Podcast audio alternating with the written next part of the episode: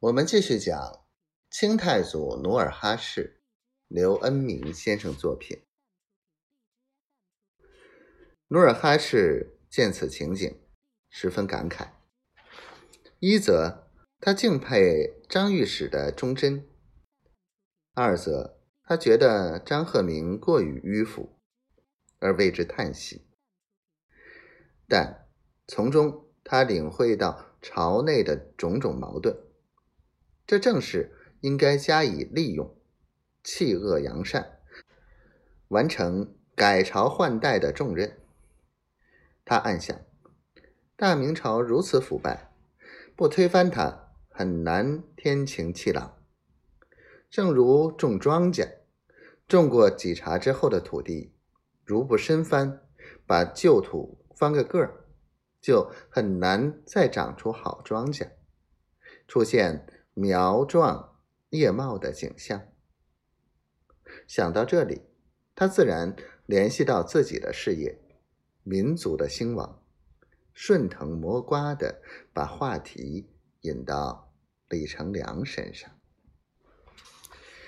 提到李成梁，张御史冷不丁想到今天盛宴邀请童养性、努尔哈赤的用意。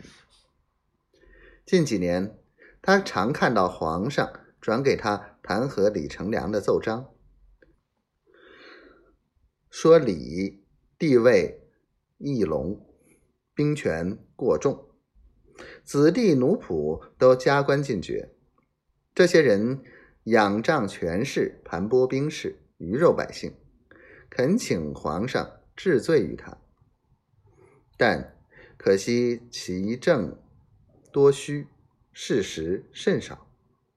近日，他听说好友荐举童养性要与自己禀报密事，就想到打听李成梁在辽东的所作所为，于是三天前就定下来，今天宴请童养性长谈闲叙。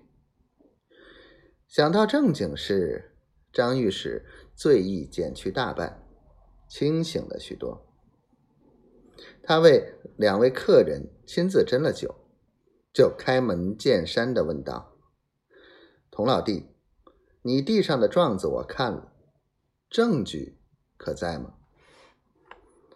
童养性听御史称自己为老弟，一时受宠若惊，他噌的站起来，从怀里掏出用一张黄表纸写的十个人的诉状。双手递给张御史，道：“御史大人，这是广宁府十个铺子里的老板联名签字画押的字据。他们亲眼看见李成梁的三儿子带着五个打手，无理扣留我一百张貂皮，实际上是明抢。他们为了替我出这口气，还联名捐资，为我拿了进京的盘缠。大人。”